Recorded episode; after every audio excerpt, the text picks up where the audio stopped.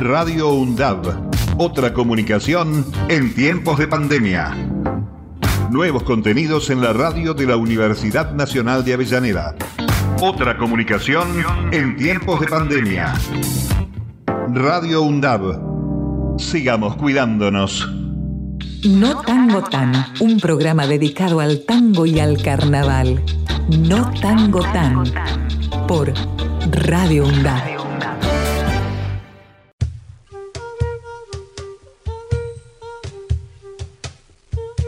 Bueno, por ahí eh, le voy a dar ingreso a Pata Corbani. Hola, Pata, Escaro, justo nos iba a comentar eh, su, su experiencia como, como lutiera, cuándo aparece, cómo empieza, qué está desarrollando. ¿Nos escuchás bien? Hola, ¿cómo andás? ¿Cómo va, Pata? Bien, tanto tiempo. La verdad. Sí, sí, sí, añorando, añorando este, los descansos de enero. Este, pero bueno, este, ya tenemos reservado una casita no en el arroyo, nos, nos vamos para otro lado, para Punta, Indio, para Punta Indio, que es una reserva natural que hay. Sí, sí. Así en el sur. Así que bueno, este, esperando eso, porque ahora, ahora estoy con, con más de hace 40 días con un problema en la asiática, ¿viste? Y me estoy tratando con un montón de, de especialistas porque quiero que camino y me duele. Te leí. Te leí bueno, estoy con, con, con, con, médicos, con acupuntor, con, con, medicinas varias y bueno, estoy esperando eso, nada más y eso, laburando, tocando bastante, que se abrió bastante, estoy tocando bastante, así que bueno, en algún momento nos vamos a cruzar música de forma. Sí, sí. ¿Vos cómo estás? ¿Estás bien vos? Bien. Bien, bien, estoy ahí. Le estaba contando a Vivi que eh, retomé estudios y ya estoy pasando tercero, ojo. Son cuatro años de carrera.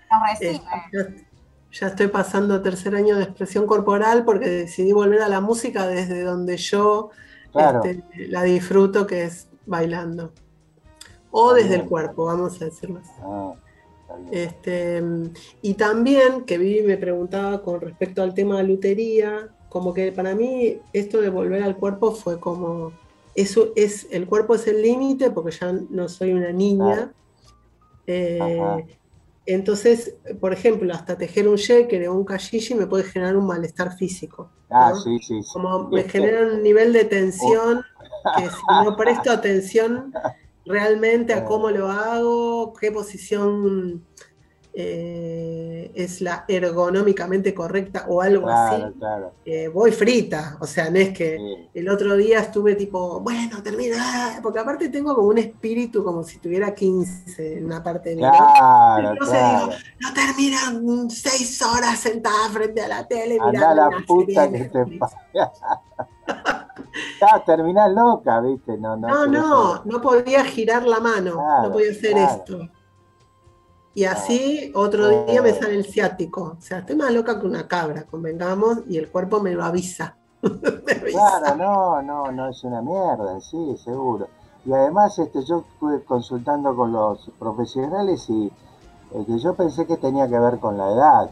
Me dice, no, me dice, hay, hay, gente que me vienen a ver con 25 años, ¿viste? Es, el, es el, en realidad es el esfuerzo que hiciste en algún momento o, o varios momentos. Bueno, yo me doy, yo sé cuándo me mandé una cagada, eso, entonces ahí lo estoy pagando.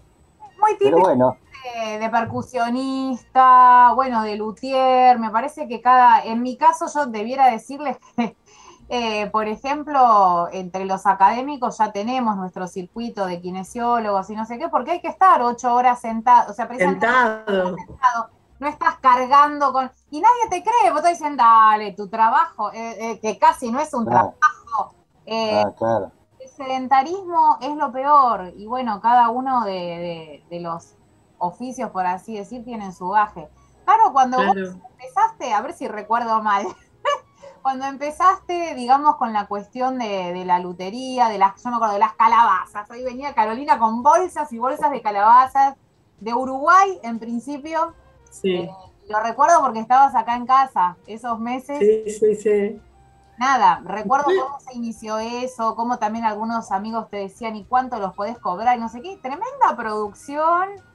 Eh, sí. precioso, muchísimos músicos, grandes músicos tienen la, la lutería tuya, entonces eso quizás un poquito, no sé, si querés contar cómo empezó, también la materialidad de eso digamos. Esto otro país a comprar calabazas que acá no, se hace. Bueno, es muy, muy mío, muy de la, loca. Fue un poco así. A partir de lo, digamos, del tránsito, de ese breve tránsito, porque ahora es breve, en ese momento era un montón, no sé, tres, cuatro años de, profundizar en el tema de, los orillas y qué sé yo. Voy una vuelta a caminar por Florida que estaba un músico tocando. Yo creo, bueno, es un músico conocido. Y yo veía que la gente pasaba de largo, ¿viste? O sea, muchos artistas que estaban tocando ahí y la gente, pero en otra. Y yo dije, habría que hacer algo que la gente no pueda dejar de verlo. Y eh, me obsesiono con hacer una marea. Que vos digas, estás parado ahí o sea, nadie te va a chocar, nadie te va a aplastar, nadie te va, pero vas a ver gente bailando a tu alrededor, te van a cantar a tu alrededor, te van a, y así como vino se va a ir. Pero vos no vas a poder permanecer indiferente. Esa fue mi teoría mental, 200 mujeres bailando y cantando por la calle Florida. Y entonces empecé a anotar. En ese momento era ordenada, tenía un cuaderno y anotaba. Bueno, entonces tienen que eh, bailarinas de danza afro, bailarinas de contact, porque también quería que se revuelquen por el piso. Eh, cantantes, músicos, ¿qué sonido? Bueno, tambor océano, el yequeré, y bueno, algunos udúes, y bueno, yo quería hacer eso. ¿Quién te dice por ahí en algún momento lo hago? Eh, y entonces digo, bueno, ¿cómo consigo los yequeres? Y en ese momento creo que conozco a Quintín Quintana, que estaba armando la comparsa ahí en la calle Yapeyú, eh, y él me pasa una data de un lugar donde comprar calabazas en Uruguay. Y allá fuimos. Y ahí empecé con, digamos, hacerme el primero y ahí me empiezan a envidiar todos los que me veían tocando. ¿Dónde conseguiste? Los hago yo. Y así empecé. Y no sé, les he hecho a un montón de grupos. Eh, un montón de grupos de distintos, de distintos, que además que, bueno, que se disolvieron y se armaron otros, y a veces veo una calabaza y digo, pero ese era tuyo, Fede. Ah, no, mira, ni me acordaba dónde estaba. Y lo tiene otro grupo que está tocando ahora, ¿viste? Tomaste también, o sea, yo me acuerdo que tomaste clase, o sea, empezaste como a fabricar rochetes, ah. pero por otro lado tomaste clase, no sé, me acuerdo las clases con Nicolás Arnicho, específicamente de toques de yequerés. Pero eso es por inquietud mía, o sea, fui y le dije, yo a Nico lo conozco cuando voy a, tocar con tambor mutante en Uruguay, y cuando vamos a la plaza, ¿cómo se llama? La de, que está en la ciudad en la ciudad vieja. Y ellos estaban tocando con, eh, en ese momento se llamaba Tribu Mandril. Claro, Decime una cosa, discúlpame. Eh, eh, este, ¿Cuándo fue eso? 99. 2000. 2000, 99, 2000, por ahí porque yo traje a Tribu Mandril acá a Buenos Aires y a La Plata. ¿Vos estuviste? No estoy segura si lo fui a ver. Ah. Sí las chicas, porque vos estabas laburando en un espacio que estaba Andy Serchiaro, que era eh, el danzario americano. claro, afro-latinoamericano, sí. Claro. Sí, bueno, ahí, ahí fue donde me conoció Vivi, ¿no? Yo estaba reemplazando con mi acordeón al bandoneón que tenía Juan Pablo Greco. ¡Apa! Pablo Mainetti, o sea, mira, vení con tu acordeón, mi acordeón blanco, ese que es una belleza así total, ese, que es el acordeón de una mujer, porque aparte es, es un acordeón para mujer, que por supuesto también lo compré en el Uruguay, o sea, todos estábamos haciéndonos de nuestros recursos simbólicos y materiales y afectivos en el Uruguay y eh, Juan Pablo me llama para reemplazar a Pablo Mainetti, en si bien los arreglos eran para bandoneón, nos adaptó para bandoneón, y ahí hicimos algunas fechas en donde eh, entiendo, creo que vos eras locatario, pata, o el organizador, o alguna cuestión así. Y ahí ah. nos conocimos. Estamos hablando, sí, del 2000, 2001. Sí. 2001, sí, sí. ahí en los albores de la crisis del 2001.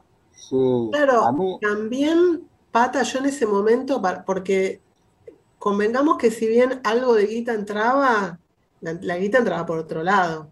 Claro, por supuesto, sí, sí. Entonces, probablemente, además de que ensayábamos y tocábamos 20.000 veces por. O sea, el otro día hacíamos la cuenta y nos acordábamos que ensayábamos seguro tres veces por semana con Tamoro Mutanta. Y, la, y los otros días, a veces tocábamos tres veces y nos quedaba un día sin hacer nada. Ah. Entonces, por ahí si no fuimos a ver a, Tribu Mandrilfo porque no nos dio, o se ah. superpuso.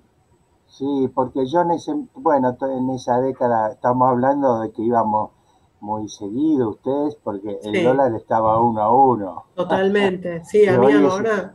Hoy es imposible. Éramos una, una, perdóname, una lutiera también de tambores alemana, Cori, nunca más la vi. Cierto. Con Cori compartimos varios años de vivir en ambas orillas. Ella alquilaba un departamento en Uruguay, yo recién había comprado esta casa en la que todavía vivo, que ya, ya, la, ya la estoy terminando de restaurar, 25 años restaurando. ¿Qué hiciste? Restaurando. Eh, bien, restaurando. Este, y vivíamos mitad acá y mitad allá. Eh, circulábamos todo el tiempo, no digo todos los fines de semana cruzar el charco, pero sí, los 90 tuvieron como esa regalía. Por un lado, la escena contracultural de la que venimos hablando desde el inicio, y por otro lado, eh, bueno, la facilidad de que era un momento eh, para eh, que favoreció el intercambio, digamos, entre las orillas, porque ahora creo que es lo contrario, o sea, es como imposible pensarlo, imposible. porque tenés que hisoparte hasta la oreja, sino porque Eh, es impagable todo eso y quedamos absolutamente, o sea, esta escena de hoy en el campo cultural y también en el campo familiar va a tener esta, va a estar atravesada por esta fractura de, limitación de frontera de forma eh, fuerte. sí, sí. Bueno, yo quería este, decirte que eh, recuerdo eh, cómo, digamos, cómo te conocí varias veces porque con tu mesita, la, creo que la primera vez fue allá en, en, Barracas, en el este, en ese lugar tan hermoso, en el viejo, donde eran varios establos. ¿Cómo se llama el lugar ese que está en la plaza? La calle de los títeres. Esa, la calle de los títeres. El mesón español. El mesón español, claro, claro, exacto. Bueno, ahí yo me acuerdo de vos y, de otros lugares de, que te vi también con estas estas exposiciones de, instrumentos. Bueno, y después pasó la, historia que este, lo conocí a Leo y ahí, ahí fue que, claro. me, dijo estoy con fulana, Ale, digo, buenísimo.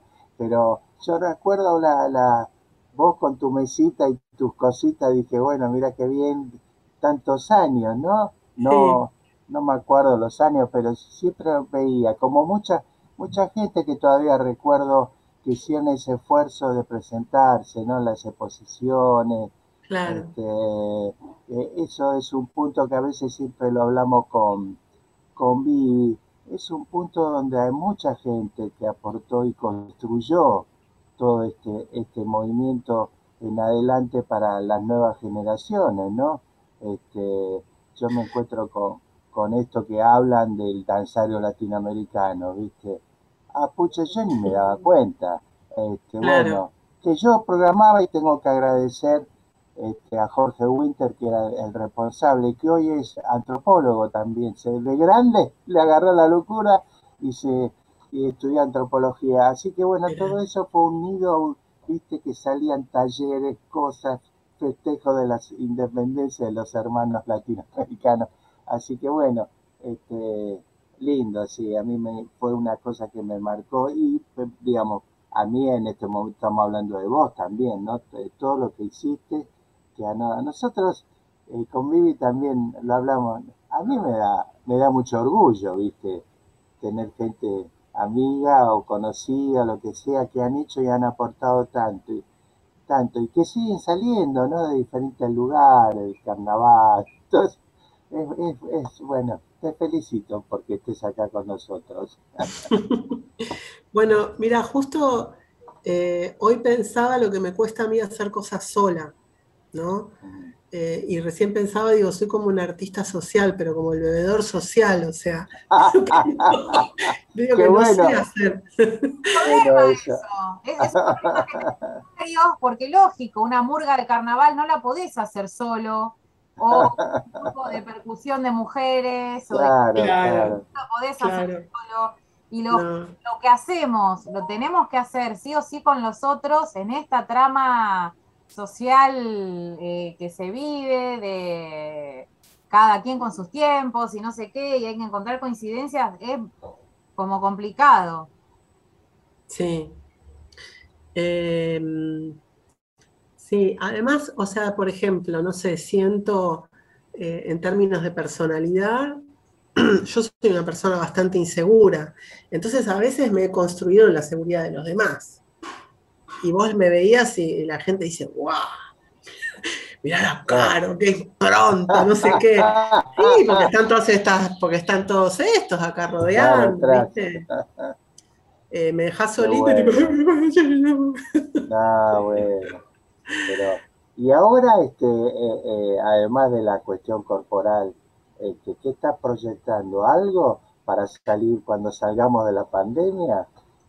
Mira, estoy, investigando, o sea, creo que lo que en este momento estoy como en modo tejedora, ¿no? De, ver cómo hilvanar esos caminos mm. de la manera más sincera, porque como que llega un momento que a mí me aburren las cosas. Entonces, si las retomo, las tengo que retomar con una vuelta de tuerca. Y hace un tiempo que tengo una idea que ni siquiera sé si me sigue entusiasmando, pero es que es como por dónde voy. A mí me copan las espirales. Me gusta bailar una espiral, me gustan las imágenes, las escaleras, me gustan las espirales. Y hace un montón que, que tengo teclas cortadas, así te digo, que tengo ganas de una marimba y que sea una marimba en espiral y que sea una marimba para compartir en un espacio público y que sea una marimba que te permita entrar al mundo del intercambio con el otro con una energía más suave que la de un tambor. O ah, con una energía que se emparente con el tambor, pero brindando otra cosa.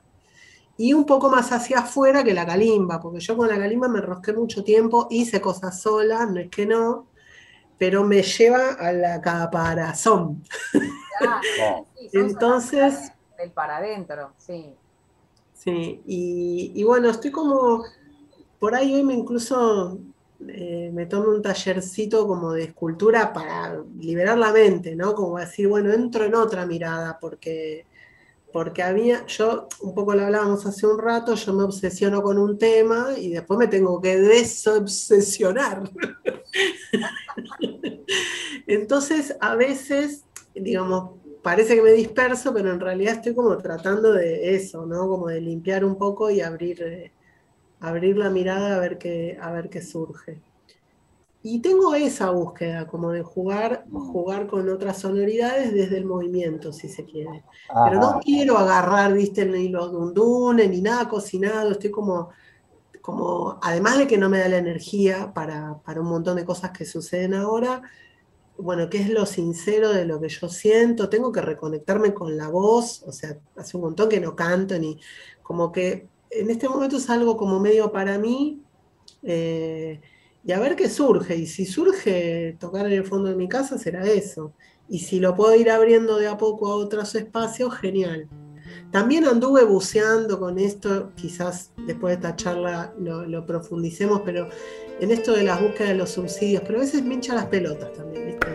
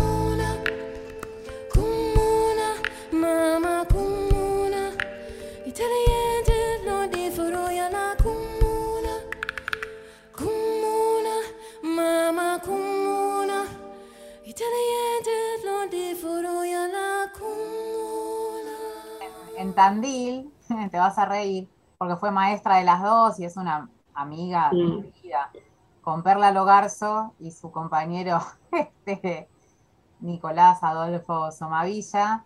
Eh, nosotros tenemos la, teoría, nos referimos a las políticas culturales en esos términos, oh, hay que gestionar el subsidio, eh, o sea, hay que escribir el proyecto, hay que subirlo a la nube, hay que mostrar lo que uno hace.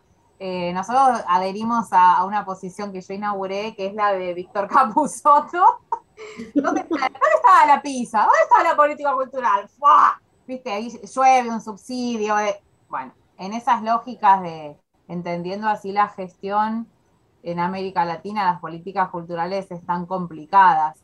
Pero todo lo que hablamos hoy me parece que tiene que ver con entender una política cultural de otra manera que es gestada desde abajo, que en todo caso, bueno, al correr de las décadas algo de eso pierde su cuestión emergente y gana un espacio de institucionalidad. Pero si no está siempre eso emergente ahí abajo, recordando que las cosas son vivas, claro. de manera, y que hay tanto que no está en la nube, que no está en las redes, que no tiene por qué estar, que no pasa por el WhatsApp y que se construye de otra manera. Eh, bueno, nada, quería avisarte que estamos construyendo, y reflotando o, revalorizando esa idea de política cultural, la de la pizza. Bárbaro, andamos en sintonía. Y otra cosa que mm, un poco de, yo participo del colectivo TAM, que es un colectivo de trabajadores del movimiento, como estudiante y apoyo de mis profes, ¿no? Pero también en ese punto en realidad yo cuando me, me, enrolo, por decirlo de alguna manera, en ese colectivo, es porque me interesa la historia local de la danza o del arte, lo que sea. Y en este momento charlando con una de mis compas que baila árabe, danza del vientre, hace muchos años, de la misma época que, que del Galpón de Diablo Mundo, desde el año noventa y pico. Este, tenemos ganas como de recuperar a nuestras maestras, ¿no? Como dar ese lugar. Y si se quiere, volviendo a lo que veníamos charlando con Pi, apenas empezamos a conversar, de que cuando uno toma una cultura que de alguna manera no le pertenece o que la, digamos, eh, hacer una devolución de alguna manera de este, en este sentido, ¿no? de un reconocimiento, así como vos estás haciendo con Perla, bueno, yo tengo el deseo de generar algo este, con respecto a Isa, que me parece que es una persona que supongo que ya alguien ha hecho algo. No, no, la verdad que lo que se han hecho son eh, homenajes, que es esa cosa hecha más auténtica, ¿no? También de corazón. Buenísima, sí, sí. Pero en realidad parece que en diferentes momentos tomar un, no encuentro otra palabra, está muy manoseada, pero tomar un legado, eh, en el sentido de que el otro, lo que haya puesto en tus manos es su vida, es decir, lo que vino a hacer lo hizo y te lo dejó en tus manos, no tiene que ver con cuánto aprendís a bailar, que tiene que ver... No, no, no, no. Con, aprender a mirar. Es una siembra. Hablamos todo el tiempo con Carla Rollero, que también vive en el Bolsón, al igual que, que Berger. Eh, y en realidad con ella, eh, todo el tiempo se nos hace tremendamente fácil la comunicación porque hablamos muy poco, como siempre hemos hecho cuando pudimos compartir danza, que también fueron muy pocas veces, una clase en la, de Isa Suárez en la que yo salía de hepatitis, recién entraba a esta casa, ahora estoy saliendo, y bailé tempo. Tempo no se enseña y no se baila. O, eh, Carla venía de haber bailado en el desfile de Calacangüe después de la muerte de José Delfín, eh, o va, ¿no? Y hablábamos eso estos días, veintipico de años después, pero en los intercambios cotidianos, si vos mirás el Facebook, que es un espacio que nos aloja porque está la espantosa distancia, sin vernos durante décadas, es, eh, sí, viste que Oya viene, o que Yansá vino con, y estamos hablando del viento, y en realidad le digo, no nos olvidemos que el viento, en realidad, el ciclón viene del mar, y entonces terminamos en una conversa de y códigos compartidos, es decir, nosotras vivimos en ese plano de cosmovisión. Y bueno, no es que sea gracias a alguien, pero alguien estuvo lo suficientemente abierta para mudarse de país atrás de un argentino que después se suicidó, eh, criar sola a su hijo acá, comiendo de las clases de danza, por así decir, pero por otro lado, también diciendo, bueno, no sé, para algo, alguna función yo he tenido. Y generalmente esa gente cumple su misión, pero no es que va a tener grandes carteles. Entonces, me parece no, que, es que no son hacia afuera, sino son encuentros calurosos que nos ayuden a ver sí. para qué pasó todo eso. Totalmente. No, y además, porque por ejemplo, se trae del yoga, la relajación, o de la técnica no sé cuánto, pero yo estoy haciendo calimbas. Yo las conocí con Isa, la calimba. Claro. Y yo me relajé con Isa cantando. Cantando. Entonces digo, eh, está bueno darle lugar a eso. ¿No? Como que incluso no tiene, no sé, en musicoterapia cómo abordan determinados temas, pero em, los sonidos te incitan a determinados lugares y quizás hay que ponerle un contexto, porque todas las que hemos pasado por las clases de ISA terminábamos reposando en el piso, escuchando su voz y escuchando la calimba. Digamos, no, yo no hago cualquier otro instrumento. Entonces, por donde lo mires, ella está. Y mi primera maestra de afro fue Isa en el Rojas en el año 93. Y una vuelta se lo conté y me dice, yo tengo la ficha de esa, de esa clase que tomaste. Por supuesto. No sé si ahora la tendrá, ¿viste? Isa Suárez, Pero- Isa Suárez es maestra de escuela primaria y lo fue en Brasil. Y ha sido una pedagoga que la he encontrado después de muchísimos años formándose acá en IMEPA, en el Instituto Municipal de Arte, para aprender más de pedagogía del arte. Claro. Quien en realidad tenía que estar enseñándole a todo el mundo Sí. eh, cómo nos enseñó. Aparte lo estaba haciendo con gente con discapacidad que se había integrado al Rojas. Es decir, una, una apertura de experiencias y una cantidad de investigación que, bueno, que le quedó un poco, está un poco ahí encriptada en ella, ¿no? Pero que sería más que importante mm, recapitular de alguna manera, generarle un espacio, no sé, Te lo dejo, te lo dejo. unos, unos soportes que permitan eh, volcar esa sabiduría y ese conocimiento que ya traía y que hiper desarrolló después. Sí, sí, sí. Así que bueno, aquí Bueno. estamos. Minutos, Caro, te íbamos a preguntar, eh, este programa lo va a editar la radio universitaria, ellos van a poner la música, pero nosotros solemos decirles a elección del invitado que estuvo, que de todo esto que pasó hoy, qué músicas de las que vos hayas hecho o participado te parece que serían representativas para ser escuchadas durante el programa. No tengo mucho registro personal, te puedo, no sé, decir un, Mutanta está en internet, por ejemplo. puede ser, sí, cualquier, sí, sí. Em, bueno, sí. Más fundante que Tamoro Mutanta. Sí, totalmente. ¿Algo más? No, después me gusta, qué sé yo. Em, Sona Jobartek, me parece que es una artista que me incita. Y hace poco escuché, em, bueno, no sé, San- Santiago Mijael está haciendo cosas muy lindas. Hay muchos artistas ahora acá Sí. que producen como también desde este lugar muy genuino, ¿no? Como más allá de, en, en un encuentro de culturas, no, no solamente reproduciendo, eso me parece re interesante. Bien. Bueno, nos despedimos medio así y con un Zoom requete re súper largo, así que supongo que va a ser eh, Recortando. dos programas, probablemente, ojalá. Así que nada, eso. No, esperemos, esperemos para el año que viene que, que vamos a vir- vamos a hacer presencial y Sí. ahí sí también, ahí podés, este, podemos invitar de nuevo acá a la compañera, que hay mucho para decir, hay muchas para preguntar todavía, no es poco el tiempo, pero no queríamos dejar este, como con otras compañeras y compañeros este, a, este, músicos y músicas que, que puedan estar aportándonos, aunque sea esta media hora, ¿no? Que, a nosotros nos hace bien por un montón de cosas, por el programa en sí y, por, lo personal, ¿no? Una media hora que fue una hora y media en realidad. Y sí, bueno, ahora media hora argentina. Claro, media hora argentina.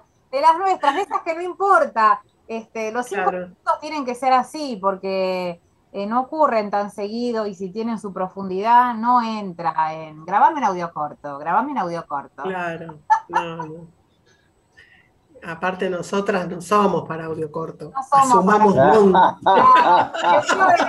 no, no, no, el para Estos ocho minutos, estos ocho minutos son lo más corto que pude hacer, ¿viste? Che, bueno, un placer, aparte verlos. Se, extraña, más allá de uno que se aísla, tipo el abuelito de Heidi. Ya vamos a salir y volver con todo. Sí. sí.